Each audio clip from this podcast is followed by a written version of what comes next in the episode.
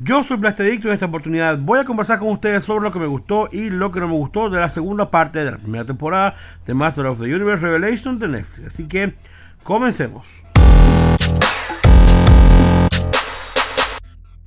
Al igual que lo hicimos con la primera mitad, los primeros cinco capítulos, aquí vamos a conversar un poco, o yo les voy a contar sobre algunas cosas que me gustaron y otras que no tanto, sobre eh, cómo hicieron esta serie de Master of the Universe. Recuerden que esta es mi opinión es básicamente lo que me dejó esta serie a mí como consumidor de Master of the Universe desde 1984-85 y que he seguido ligeramente la saga, eh, más que todo en sus series animadas, no tanto en las versiones cómics y sí en la figura de acción. Así que eh, ustedes pueden calibrar eso como mejor les parezca de acuerdo con sus propias opiniones.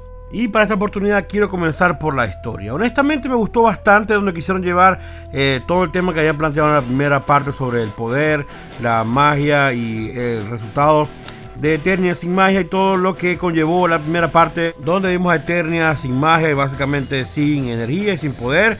Entonces sí siento que en esta segunda mitad eh, la magia tuvo bastante peso y siento que el poder de Eternia o el poder de Grayskull eh, estuvo bastante bien digamos que jugado en el aspecto de que nos dieron algo nuevo, donde varias personas eh, pudieran compartir el poder y que esto significara eh, batallas un poco más parejas, porque en mi opinión, haber tenido únicamente a He-Man con el poder y otros eh, como Skeletor o Evelyn sin el poder hubiese sido muy disparejo como siempre. Hubiese habido poca emoción, sin embargo acá supieron, digamos que mantener un poco, bajo mi punto de vista, el tema del balance para que fueran peleas un poco más reñidas, un poco más interesantes y, mm, eso sí, descubrir nuevos personajes y cómo se compartirían con el poder. En este caso me refiero a Skeletor y a Evelyn, que fueron los dos recipientes del poder de Grayskull eh, nuevos en esta versión. Dando que mmm, Skeletor con el poder obviamente se convirtió en una versión un poco más exagerada de él, un poco más eh, interesado en destruir a He-Man y a Adam y ser como la persona que concentrara el mayor poder de la galaxia, el universo y la existencia. Mientras que Evelyn se concentró un poco más en el, en el existencialismo de la magia, del comienzo de las cosas, la razón del porqué y todo ese tipo de cosas y que le dio un camino directo a básicamente lo que quiso hacer al final, que era acabar con todo para que reiniciara y bueno, en fin. Siento que esa parte me gustó bastante, estuvo yo creo que bien justificado en el aspecto de que yo sí le di sentido, por ejemplo, a que la, esos dos se emborracharan de poder y quisieran hacer lo que intentaron hacer. Eh, así que por ese lado estoy muy satisfecho. El otro gran arco para mí era básicamente el de Tila convirtiéndose en Sorceress. Cosa que mm, ya veíamos venir y que era necesario desde la serie de los 80. Sabíamos que Tila iba a ser la próxima Sorceress. Entonces eh, ver completar ese arco me pareció interesante para la franquicia. Donde finalmente tenemos una versión de la serie animada donde Sorceress, la nueva Sorceress del castillo, es eh, Tila como debió haber sido, como estaba predicho desde el principio de la mitología de Master of the Universe. Eso me gustó bastante verlo realizado. Lo que no me gustó mucho fue la manera como resolvieron el problema de Tila, siendo nueva Sorceress, eh, que no pudiera salir del castillo. Obviamente eso iba a ser un problema y tenían que eh, modificar eso de alguna manera, porque un personaje tanto peso como Tila, me refiero a peso con minutos de desarrollo en todas las series animadas, no la iban a relegar de repente a ser las Sorceress donde únicamente aparecería en el castillo cuando tuvieran problemas o para ciertos episodios o para ciertos canons de ahora en adelante. Siento que lo que no me gustó fue cómo lo resolvieron. Siento que lo tomaron muy a la ligera. Quizás porque no tuvieron tiempo para desarrollarlo. Pero que ella decidiera en el mismo momento de su transformación que no lo iba a permitir porque ella descubrió que la verdadera fuerza estaba en aferrarse a sus seres amados y no en dejarlo ir como era el sacrificio que todas las fuerzas anteriormente habían hecho. Menosprecio un poco el por qué las otras fuerzas sí lo hicieron y no llegaron a esta misma conclusión y tuvieron que sacrificar todo, pudiendo haber tomado la misma decisión que tomó ella. Entonces siento que eso con una mejor justificación pudo haber funcionado. O que al principio sí eh, estuviera eh, encerrada en el castillo o amarrada al castillo. Y luego con el tiempo nos dieran como que, ok, ya con el tiempo aprendió o descubrió la manera de poder desligarse del castillo. Siento que ahí me faltó algo, estuvo muy apresurado, insisto, siento que fue porque mm, es una característica de esta segunda parte, muchos de estos puntos se sintieron un poco apresurados, al menos en mi opinión. Entonces siento que allí me dolió bastante ver cómo resolvieron eso de una manera un poco absurda y bueno. El fin justifica los medios, entonces eh, supongo que el medio que tomaron fue hacer eh, a Tila un poco más soberbia y, pasar por encima de la magia y de las leyes y las reglas, pero al final habíamos quedado que necesitábamos, necesitábamos a una sorceress que pudiera valerse por sí misma fuera del castillo. Esos son mis dos puntos básicos sobre la historia, siento que en general fue muy disfrutable, fue algo diferente. Eh, los motivos, las motivaciones y lo que desencadenó, sobre todo en el lado de Evelyn, para mí particularmente en la parte de Master of the Universe. Ahora hablemos un poco sobre los personajes quería, por supuesto, quisiera comenzar con Adam.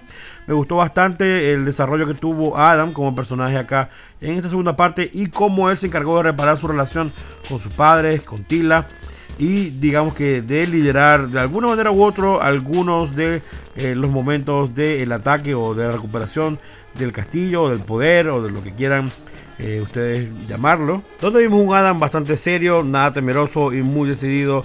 Básicamente siendo el héroe que eh, todos esperamos que sea detrás del manto de Man. A mí me gustó, obviamente no fue el personaje protagónico de todos los momentos de la serie, pero me gustó bastante. Otro personaje que tenemos que hablar, por supuesto, es Tila. Yo, en mi opinión, a mí me gustó mucho Tila en la primera parte y aquí creo que eh, tengo un poco más de justificación. Siento que aquí no solamente no me gustó mucho el personaje como tal, sino que siento que le faltó alguna consistencia o algún arco en cuanto a su comportamiento, ya que en algunas secuencias era bastante falta de confianza en sí misma, muy temerosa y dubitativa, y a la siguiente escena era una persona totalmente segura de lo que estaba haciendo, mientras que luego volvía a dudar de sí misma, a cuestionarse, en la siguiente escena era súper eh, confiada en lo que estaba haciendo, y bueno, ese sub y baja a mí la verdad es que no me gustó mucho, siento que fue repetitivo y poco consistente. Así que no sé, no me gustó mucho cómo manejaron eso. No tengo problemas con sus motivaciones ni con nada lo que hizo, solamente en su actitud y algunos de, sus líneas, sobre todo. En fin.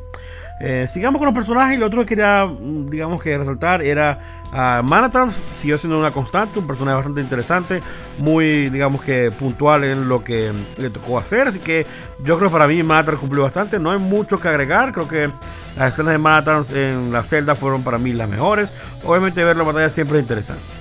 Luego toca el turno para el rey Randall y la reina Marlena. Me gustó bastante eh, esa pequeña situación, no los colocaron post muerte de Adam donde el matrimonio de ellos se derrumbó y básicamente eh, nos dio a entender que el rey Randor pasó por una etapa de eh, duelo bastante grande, cosa que concuerda perfectamente con la actitud mostrada en la primera parte, de soberbio, de molesto, de caprichoso, todo eso estuvo bien, eh, digamos, seguido de ese duelo que tuvo y obviamente convertirse en lo que se convirtió según el relato de Marlena y el problema de su matrimonio y cómo la reina lo iba a dejar porque ya lo resentía y todo eso.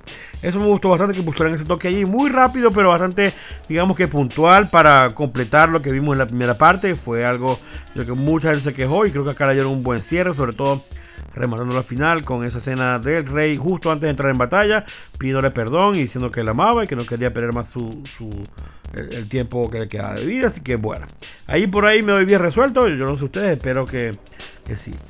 Ahora pasemos al lado malvado. Y es que Skeletor me gustó bastante cómo estuvo comportándose acá. Borracho de poder. Eh, obviamente un poco más eh, centrado cada vez más y más en sí mismo. Cosa que me parece que va muy bien con el personaje. Eh, sí, vimos bastantes momentos. Nos recordó a ese Skeletor de los 80. Un poco bufón. Un poco malcriado. Haciendo berrinches cada vez que eran tiras se escapaban. Siento que espero que eso haya alegrado a mucha gente. Porque básicamente un gran guiño como fue Skeletor en la serie de los 80. Entonces por ese lado me gustó bastante. También tenemos que hablar de Evelyn. Me pareció el personaje más redondo de toda la serie. Eh, inclusive la primera parte y ahora la segunda parte. Me gustó su historia de origen.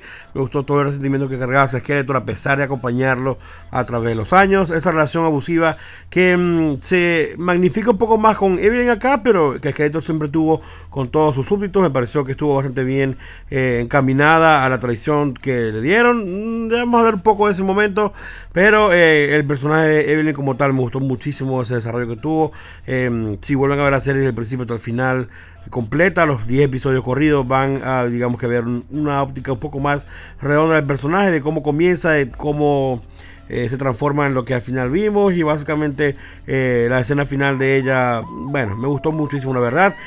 siento que fue el, para mí el protagonista, el personaje protagonista de toda la serie, a pesar de que todo el mundo llora por Tila, yo tengo mi velita puesta a Evelyn, me gustó mucho su personaje, además que la actriz que le la voz Lina Headley lo hizo muy pero muy bien. En fin, estoy muy satisfecho con ese personaje. Eh, por supuesto, al mencionar a Evelyn, quiero mencionar a Beastman. Eh, desde la primera parte comenté que esa lealtad que Beastman tuvo con ella me gustó bastante.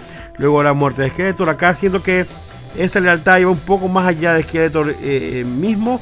Así que mm, eso me sorprendió bastante. Y dieron esa relación allí de amistad, digamos que de un solo lado, mientras que Beastman parecía claramente enamorado de, Evelyn, lo cual me pareció curioso e interesante. Cosa que me gustó fue cuando se ofreció para transformarse en bestia, siento que era innecesario, pero no me pareció tampoco algo como criminal. Espero que no hayan muerto en esa caída al, foso y poderlo ver un poco más adelante si es que hay serie eh, continuando. Pero sí, básicamente ellos dos fueron los únicos secuaces que acompañaron a Skeletor dentro del castillo como sus piezas fundamentales. Así que en este caso, en comparación con la primera parte, nos dieron un roster de villanos un poco más corto, a pesar de que Skeletor sí tenía por ahí Spiker, a Webster, a Pigman, a bueno, Big Boy, a como quieran llamarlo, a Godman. La verdad que estuvo interesante que muchos otros, por lo menos Merman no volvió. Y hasta el final fue que vimos el tema de, la Motherboard que aún tenía el control de personajes como eh, Trap Joe y Triclops. Así que eh, por este lado es como que esos fueron los personajes que me interesaría resaltar. Vamos a ver las cosas que no me gustaron. Básicamente ya mencioné el tema de la transformación de Tila a la Sorceress actual del castillo. Eh, me gustó la muerte de Sorceress, la Sorceress actual, la previa, ya que eso tiene que dar el paso natural a que se desencadenara todo el tema dentro de Tila. Eso me gustó bastante. Y me gustó que Tila al final aceptara el llamado y el sacrificio que supuestamente tenía que dar eh, para transformarse en la nueva Sorceress. No me gustó la manera como ella, con sus reproches y su inconformidad logró cambiar eh, la regla de oro de ser sorcerer, que era el sacrificio que hay que hacer para mantener el castillo, que me parece una regla bastante eh, lógica, ya que siempre se ha implicado que para defender algo hay que tenerlo por encima de todo, y en este caso al tener seres amados como su padre o como su padrastro, como Adam o Andra, si en algún momento tiene que eh, escoger entre la vida de alguno de ellos y los secretos del castillo, ahí se va a ver ese compromiso, digamos que en peligro, y es lo que se busca con esa regla. Eso fue lo que me gustó. Repito, me hubiese gustado que se tomaran un par de minutos para darle una mejor base a este cambio, que yo siento que era necesario. Siento que de alguna manera em, Tila tendría que salir del castillo y, ser Tila y no ser Sorcerer como tal, o Tila Sorcerer, pero siento que careció de alguna base lógica, inclusive centrada en lo que yo mismo estaba explicando, porque mm, ella no tenía el conocimiento, la sabiduría para lograr cambiar eso con un solo pensamiento, así que ahí me quedaron debiendo. Otra cosa la que me quedaron debiendo, una explicación más lógica es cómo es posible que Skeletor con el poder de Grayskull pueda nombrar las sources de Grayskull Cosa que yo tenía entendido que era al revés. La Sorcerer era quien podía nombrar o no nombrar, pero sí como eh, suceder el poder del champion, el campeón en este momento, o estar por encima de él. Siento que en este caso eh, se saltaron esa regla, inclusive Manhattan eh, y Beastman por separado se lo dicen a Evelyn de que no tiene sentido que él sea su superior. Entonces ahí siento que hubo esa pequeña inconsistencia que a lo mejor no le molestará mucha gente. A mí tampoco que me molesta mucho, pero digamos que se acomodó para ayudar la trama y bueno, eso estuvo algo... Eh, no lo puedo defender. Honestamente no me molestó tanto, pero no lo puedo defender a quien le molestó. Obviamente tiene una razón muy válida de peso. Otra cosa que no me gustó y me disgustó un poco fue el tema de la escena entre Evelyn y Skeletor en el cuarto donde está el trono. Obviamente esa escena medio sexualosa que pusieron allí me molestó no porque la haya incluido, sino porque siento que sobresalió mucho y fue algo como que no pegó con el resto del tono bajo mi óptica, siento que sobresalió mucho como algo muy diferente que no esperaba ver y que luego lo pudieron haber enmendado un poco bajo mis ojos, digamos que dándole un tono similar a las otras parejas como un beso, por ejemplo, que hubiese incluido entre el rey Randor y la reina Marlena justo antes de comenzar la batalla final, o inclusive un beso entre Tila y mm, Adam. Al final también cuando están hablando en el balcón. No, ellos sí se pudieron limitar a una tímida tomada de manos. Mientras que Skeletor eh, tuvo a Evelyn sentada en sus piernas y, mm, recibir un beso de ella inclusive. Entonces siento que mm, no me molestó el hecho, me molestó como la circunstancia donde sobresalió mucho. Y siento que fue un truco, obviamente, bastante barato para que Skeletor soltara el poder. Y que lo pudieron haber hecho, creo que, yo creo que de otra manera un poco más interesante. Igual, la, la escena como tal estuvo muy bien hecha, estuvo bastante interesante. Eh, digamos que esos detalles íntimos entre Evelyn y Skeletor que antes desconocíamos y que mucha gente quizás se imaginó que algo así similar ocurría. Pero verlo, mm, a pesar de que me, me disgustó, no, no quiero decir que me disgustó, pero que sí me hizo ruido eh, en el momento me parece que analizarlo es como interesante tener ese precedente dentro de la mitología, pero me gustaría que fuera un poco más uniforme con el tono de esas situaciones, de esas parejas eh, dentro del show, dentro de la serie, a donde en adelante, o en alguna otra próxima versión que deseen sacar. Hasta aquí las cosas que no me gustaron a grandes rasgos. Hubo otros detallitos que no me gustaron mucho, algunos diálogos aquí, algunos diálogos allá, alguna, qué sé yo, algún personaje que no haya aparecido, pero bueno. Ahora, entre las cosas que sí me gustaron, ya hay que dar de, por sentado el tema de la animación, que es increíble. Algunos doblajes como el de Lina Headley para eh, la Evelyn, o el de Manatars, o el del primo príncipe Adam y Iman. Esas fueron voces que me gustaron muchísimo y ahora en esta segunda parte me gustaron más todavía. Mucha gente no está muy conforme con la de Skeletor por el tema de Mark Hamill y su versión jokerizada. A mí sí me gustó bastante, la verdad, siento que aquí le dio bastante inflexión a, algunas partes que eran como medio bufón y eso me recordó bastante, bastante al Skeletor de los 80. Así que por ese lado me doy muy bien por servido. Por otro lado, también me gustaron esos pequeños homenajes que pusieron, o esos pequeños guiños que hicieron. Yo noté varios, seguramente ustedes notarán, han notado otros, por supuesto, déjenme en los comentarios si vieron otros aparte de, por ejemplo, el, cinturón que tenía Skeletor en, esa, en ese flashback de Evelyn, cuando tenía el traje Skeletor negro, tenía ese cinturón rojo allí con el murciélago de la Horda, al igual que, por supuesto, el logo de la Horda al final con la motherboard. Estuvo muy interesante, espero que sea un guiño de lo que nos van a dar en la siguiente temporada. También me gustó mucho esa secuencia del origen del universo que mostraron allí en esas, digamos que esos esas visiones donde estaba el lago, por supuesto estaba Zoar, estaba el carnero representando a los guerreros malvados, estaba también la serpiente representando la orden de los Snake Men, y cómo la relación entre todas las partes es lo que forma la magia del universo, las cosas buenas, las cosas malas. Eso estuvo muy interesante, ese origen allí del todo y me gustó mucho que fueran hacia allá con el tema de la magia y por supuesto enfocado en los personajes principales, en este caso de la magia que eran Evelyn y Tila o Sorcerer Tila, que siento que eran como que los que más tenían que ver con el tema de la magia. Y eso era algo que no esperaba la serie, me gustó mucho ver ese tipo de animación, por supuesto, ese tipo de guiños a lo que es la mitología de Master of the Universe con esos elementos allí jugando. Además que también creo que por allí vi un calendario azteca, lo cual me pareció bastante interesante. En fin, siento que le dieron algo de sentido a muchas de las cosas y eso no me lo esperaba y me gustó bastante. Por supuesto, las secuencias de batalla me gustaron bastante. Las muertes que mucha gente siente que son justificadas me gustaron bastante porque siento que dieron mm, cierta sensación de peligro. Por ejemplo, al ver morir primero a Fisto y a Clanchap, ya yo pensé que también iba a morir eh, Manatrans o Tonkan después de que mataran a, también a Sorcerer. Entonces, sí, esa pequeña sensación viene sustentada de todas esas otras muertes que la gente cree o siente que son necesarias, porque entiendo que son personajes que ellos quieren y que no quieren ver morir. Sin embargo, acá creo que los han hecho, digamos que bastante bien, al menos en mi opinión, en su mayoría. Me gustó mucho el regreso de Orco. Me gustó mucho el tema de que viniera con el, resto de los muertos. Ver nuevamente a Skerglo. Esa batalla con el Rey Rando también estuvo interesante. Skerglo como tal, eh, en toda la serie siento que estuvo bastante bien eh, representado. Muy pequeña la participación, pero obviamente es un personaje que sirve para esos momentos no utilizaron. Entonces sí le doy un check. Vimos una batalla épica en el campo de batalla. Vimos a Imán destrozando cuerpos de siniestra. Vimos a Matar batallando. Vimos a Orca haciendo magia. Vimos muchas cosas que queríamos ver. Quizás en esa batalla final me hubiese gustado ver mm, más villanos. Pero ahí supongo que no hubiese matado a todos. más gente en la horda de, del Skeletor. Pero bueno, así que una cosas que yo quiero ver y qué va a pasar cuando vuelva a retomar la serie en algún momento, alguna próxima temporada. Estos personajes que no sabemos si murieron o no, qué van a hacer con ellos, como Beastman, por ejemplo.